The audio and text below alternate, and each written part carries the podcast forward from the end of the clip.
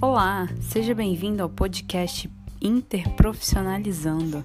Esse é um podcast criado por um grupo do curso de pós-graduação Lato Senso em Saúde Pública da Universidade Federal de Rondônia, em parceria com a Escola Nacional de Saúde Pública da Fiocruz. Vamos fazer um bate-papo sobre interprofissionalidade e práticas colaborativas, trazendo alguns aspectos do trabalho das equipes multiprofissionais na atenção primária em saúde.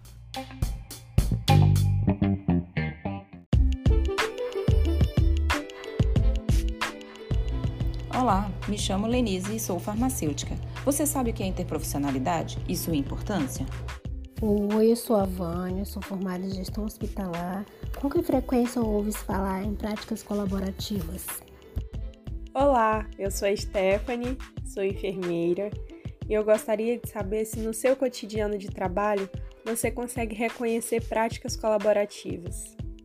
Olá, eu me chamo Saara e sou bióloga. No seu trabalho, você percebe mais práticas colaborativas ou individualizadas? E eu sou a enfermeira Jaqueline e espero que de alguma forma possamos te ajudar a responder essas questões.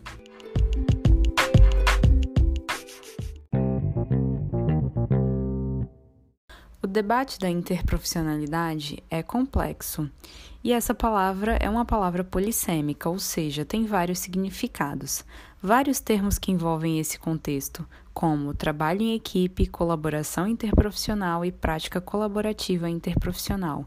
E aí eu te pergunto: estar em uma equipe já pressupõe um trabalho interprofissional?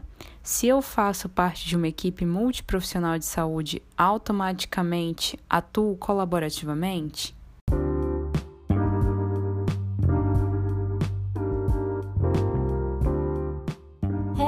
Realmente é complexo, mas olhando a história de construção e consolidação do SUS, vemos que é marcada pelo debate sobre a integralidade e necessidades sociais e de saúde, com contribuições teóricas voltadas a compreender a saúde como um fazer coletivo.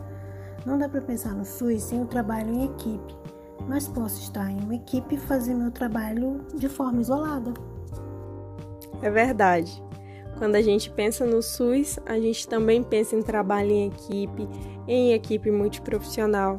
E quando nós vamos ver os conceitos de educação interprofissional e também da prática colaborativa, é, percebemos que ele tem um forte complemento e fortalece tudo aquilo que o SUS propõe nas suas diretrizes e nos seus princípios. Em 2010, a Organização Mundial da Saúde lançou um documento que se chama Marco para Ação Interprofissional e Prática Colaborativa. É um documento facilmente encontrado na internet e ele é super importante porque ele traz um foco a importância de implementar a educação interprofissional também a prática colaborativa como estratégias que podem transformar os sistemas de saúde. E a partir disso, nós percebemos que no Brasil, a nossa discussão sobre educação interprofissional e o trabalho interprofissional, ela é bem recente e é por isso que a gente ainda tem muitas dúvidas sobre nomenclaturas, né? Se a equipe multiprofissional significa também uma prática colaborativa. E é por isso que a gente percebeu a importância de estar discutindo isso. De fato, no contexto brasileiro, essa temática tem ganhado maior evidência e isso se deve à expansão do serviço de saúde e de acesso.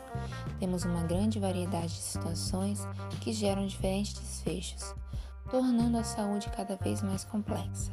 Então, se tornou uma necessidade, já que comprovadamente a prática colaborativa melhora a assistência e a gestão do cuidado e auxilia na racionalização de recursos e estamos passando por um processo de mudanças importantes nas políticas interministeriais que foram introduzidas nos últimos anos. Elas têm ajudado a superar algumas barreiras em relação à formação profissional e essas mudanças são importantes para reorientar a lógica do ensino da, na saúde. Foram importantes ganhos no fortalecimento da interação ensino, serviço e comunidade, adoção de estratégias metodológicas mais ativas e mudanças curriculares que possibilitaram formações na dinâmica da educação dos profissionais de saúde.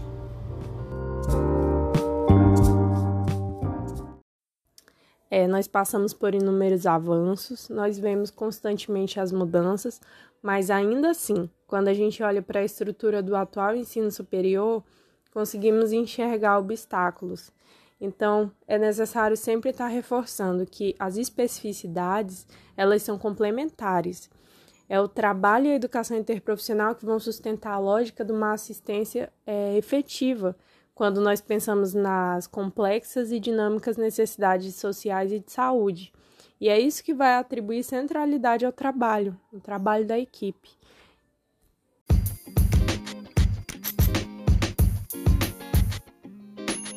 Tendo em vista essa lógica, a interprofissionalidade pode ser definida como o desenvolvimento de uma prática coesa entre profissionais de diferentes disciplinas, que envolve refletir e operar um trabalho capaz de responder às necessidades da comunidade.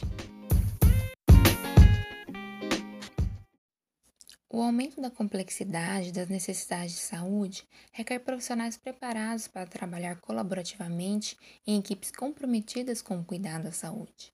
A prática de profissional colaborativa se refere à articulação entre equipes de diferentes serviços da rede de atenção, tendencia da organização do cuidado em saúde com novas práticas clínicas que promovam a integração das ações e estabelecimento de redes de cuidado entre a atenção primária, secundária e terciária. Quando a gente vai falar sobre processo e organização do trabalho, nós temos um tópico bastante significativo, que é a colaboração interprofissional.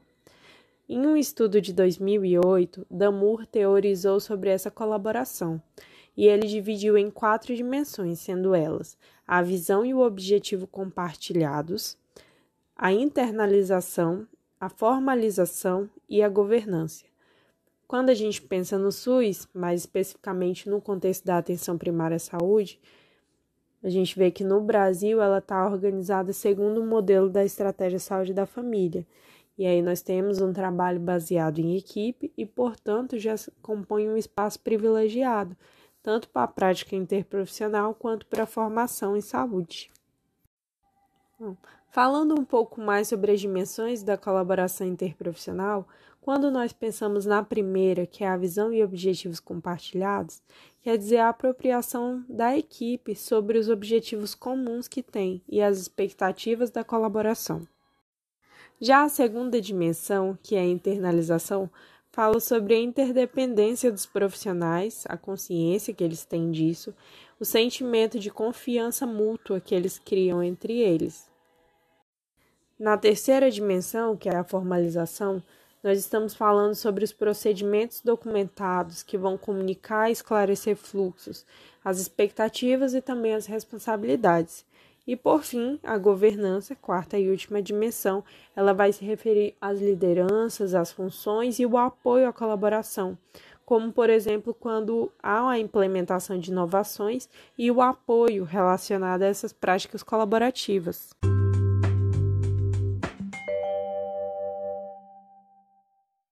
Vamos falar do cotidiano de trabalho? A gente sabe que na lógica as coisas parecem ser bem fluidas, mas no dia a dia as barreiras aparecem. Nesse contexto da estratégia de saúde da família, as equipes atendem um amplo público com diferentes situações de saúde. E eu te convido para imaginar uma família em situação de vulnerabilidade.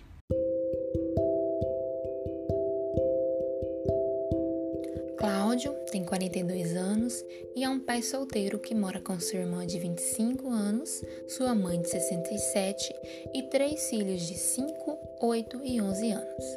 Ele é o único mantenedor da família.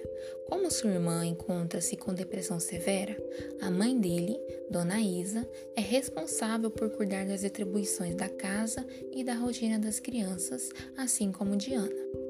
Dona Isa é a única da família que comparece à unidade de saúde da família. Lá, ela vai buscar medicamentos para tratar a hipertensão e participa dos grupos de hiperdia. Relatou para a enfermeira da unidade que as crianças estão ficando obesas, se alimentam mal e que sua filha não está melhorando com o tratamento, mas que ela toma direitinho os remédios que pega no CAPS. Como vocês enxergam o trabalho da equipe nessas situações? O que já tem disponível dentro da estrutura do SUS e da ESF que possibilita a equipe atuar não só nesse exemplo, mas nas diferentes situações do cotidiano da atenção primária? São situações muito comuns e a equipe muitas vezes deve dar conta de vários nesse sentido. É importante pensarmos como atuar com equidade, por exemplo, na própria priorização da vulnerabilidade dessas famílias é, não é algo que dá para o profissional pensar sozinho, a equipe precisa pensar em conjunto. A reunião da equipe é essencial.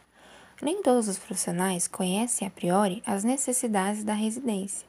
Às vezes, só uma ou outra pessoa comparece à unidade básica de saúde e não dá para ter uma dimensão de tudo que ocorre no cotidiano da família. Na reunião, os profissionais podem compartilhar informações e conhecer melhor as vulnerabilidades e riscos da população adscrita, e assim traçar maneiras de lidar com os problemas ao qual tem governabilidade. Eu concordo. Realmente, a equipe se reunir para poder discutir os casos é essencial. E quando nós pensamos na vulnerabilidade das famílias, nós temos instrumentos que os profissionais podem fazer uso para fazer essa classificação e assim ajudar na discussão dos casos mais importantes.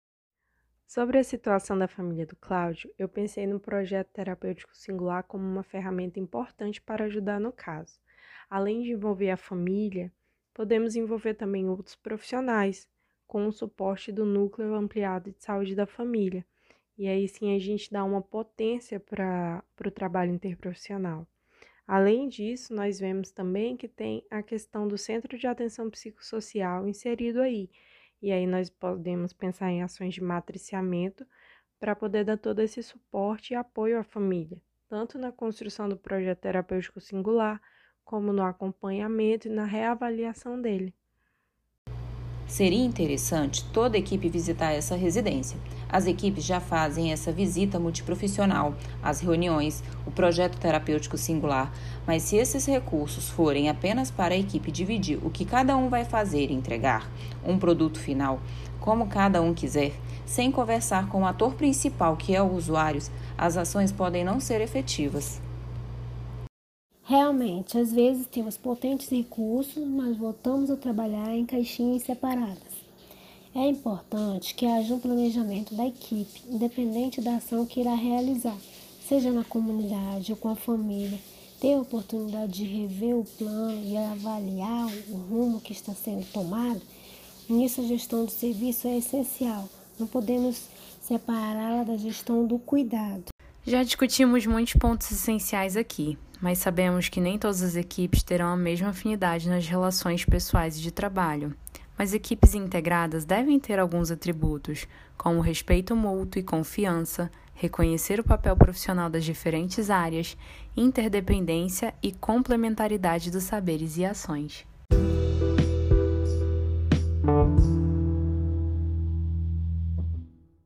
Então, meninas, vamos chegando ao final e podemos sintetizar sobre o que conversamos.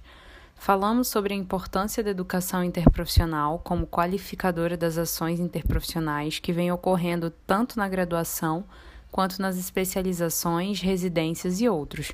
Falamos da dimensão da prática colaborativa e de recursos que o SUS já traz e podemos utilizar para auxiliar nessas práticas.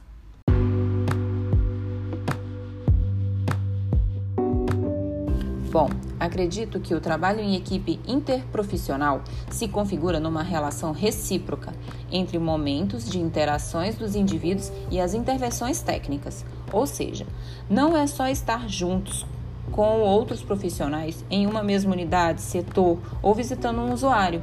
É necessário compartilhar mesmos objetivos. Bom, a partir da nossa conversa, eu vejo vários pontos onde é essencial o trabalho colaborativo, e isso não significa de forma alguma que o profissional vai perder suas particularidades da área de formação dele. É, o caminho é esse: incorporar já na formação das graduações e das pós-graduações as diferentes visões. E na atenção primária à saúde, isso fica muito forte, o quanto o trabalho colaborativo vai mudar a efetividade da assistência. Quando a forma que os profissionais pensam e interagem no trabalho é modificada, a cultura do ambiente e as atitudes se transformam em uma experiência que beneficia a comunidade como um todo. Se torna mais do que prevenir agravos, é promover saúde. Do nosso diálogo, concluo que não dá para oferecer um serviço como o SUS propõe, né? Sem trabalhar colaborativamente e interprofissionalmente para cumprir os atributos das APS, de ordenar os cuidados e coordenar a rede. Isso se faz extremamente necessário.